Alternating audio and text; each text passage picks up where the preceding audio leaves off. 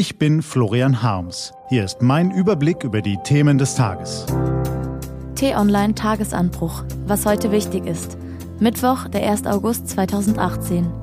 Das Geisterschiff, der tote Eisbär und Ankerzentren. Gelesen von Bernadette Huber. Was war? Rücktransport nach Libyen. Stellen Sie sich vor, Sie fliehen aus Libyen, weil dort in weiten Teilen des Landes Anarchie, Scharia und das Recht des Stärkeren gelten. Stellen Sie sich weiter vor, Ihr Schiff geht im Mittelmeer unter. Zum Glück werden Sie gerettet von einem europäischen Schiff. Das Boot läuft in den Hafen ein und Sie sind wieder in Libyen. Genau das geschah gestern. Ein italienisches Schiff legte am Montagabend im Hafen von Tripolis an. Das Versorgungsschiff hat 108 Menschen aus dem Mittelmeer gerettet und zurück nach Libyen gebracht, wo Migranten auf der Durchreise nach Ansicht von Experten Folter und Menschenhandel drohen. Deshalb bringen europäische Schiffe Gerettete bisher eben nicht nach Libyen zurück und deshalb will sogar Italiens wenig zimperlicher Innenminister Matteo Salvini nichts mit der Aktion zu tun haben. Ein Rücktransport verstößt gegen geltendes Recht. Wegen eines ähnlichen Vorgangs ist Italien 2012 vom Europäischen Gerichtshof für Menschenrechte verurteilt worden. Wer aber hat den Befehl zum Rücktransport gegeben? Der Kapitän? Die italienische Regierung, die gerade einen harten Kurs fährt? So oder so, der Vorfall dürfte die Debatte um die Rettung von Flüchtlingen im Mittelmeer weiter anheizen. Freispruch im Fall Ralf S. 18 Jahre und vier Tage nach dem Bombenanschlag auf den Düsseldorfer S-Bahnhof Wehrhahn scheint es, dass das Verbrechen vom 27. Juli 2000 ungesühnt bleibt. Damals waren zehn meist jüdische Russland-Aussiedler teils schwer verletzt worden. Ein ungeborenes Kind starb im Körper seiner Mutter. Das Düsseldorfer Landgericht hat nun den Neonazi- und Militarierhändler Ralf S. freigesprochen. Die Zeugenaussagen über seine angeblichen Tatbekenntnisse haben die Strafkammer nicht überzeugt. Ein Freispruch zweiter Klasse? Was sind die Hintergründe zu dem Gerichtsurteil und wie geht es weiter? Der Kriminalexperte der T-Online-Redaktion hat die Ereignisse von damals nachgezeichnet.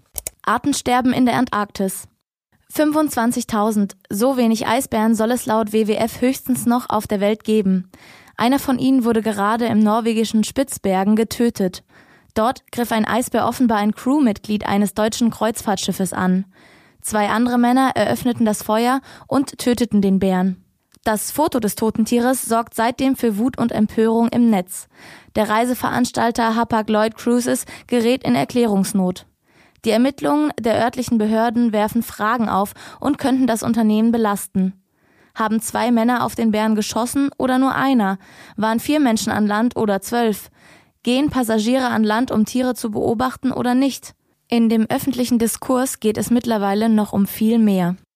Der Mensch sollte nicht in den Lebensraum der Eisbären eindringen. Besonders der in Norwegen boomende Eisbärentourismus gefährdet den Fortbestand der Spezies. Bleiben wir in der Antarktis. Unangenehme Nachrichten blenden wir manchmal ganz gerne aus. Dafür gibt es zu viele davon auf der Welt, als dass wir uns ihnen allen angemessen widmen könnten. Die Klimakatastrophe beispielsweise ist in letzter Zeit aus dem Bewusstsein der breiten Öffentlichkeit verschwunden. Das heißt nicht, dass das Artensterben nicht weitergeht. Im Gegenteil. Wie ein internationales Forscherteam im Fachblatt Antarctic Science berichtet, ist die größte Kolonie von Königspinguinen dramatisch geschrumpft. In den 80er Jahren bevölkerten noch 500.000 Pinguinpaare die Schweineinsel im südlichen Ozean. Heute sind es nur noch circa 60.000. Die Forscher haben unter anderem Satellitenbilder ausgewertet, die zwischen den Jahren 1988 und 2017 aufgenommen worden waren. An Ort und Stelle wollen die Forscher nun herausfinden, wie sehr der Klimawandel für den Rückgang verantwortlich ist. Was steht an? Die T-Online-Redaktion blickt für Sie heute unter anderem auf diese Themen. Heute gehen die ersten Ankerzentren in den Dienst.